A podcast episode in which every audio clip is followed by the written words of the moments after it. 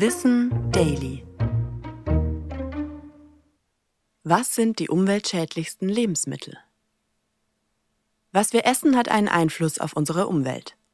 Besonders Fleisch- und Käseprodukte schneiden in der Klimabilanz besonders schlecht ab.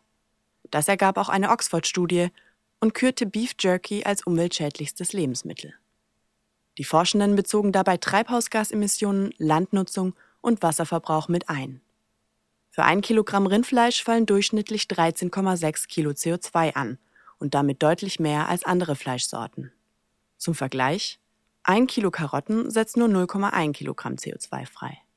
Auch Butter gilt als besonders klimaschädlich. Das liegt vor allem an der hohen Menge an Milch, die für die Herstellung benötigt wird. Laut Ökotest rund 18 Liter für ein Kilo. Aber auch das Methangas, das Kühe bei der Verdauung ausstoßen, belastet das Klima. Etwas umweltfreundlicher sind Milchprodukte, wenn sie einen niedrigeren Fettanteil haben. Denn je höher dieser Anteil, desto mehr Milch wird bei der Herstellung verbraucht.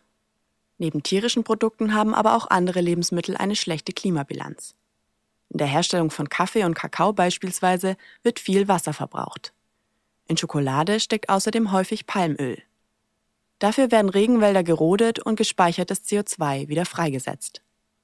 Studien zeigen, wer beim Einkauf etwas Gutes für die Umwelt tun möchte, hält sich vor allem an pflanzliche Lebensmittel.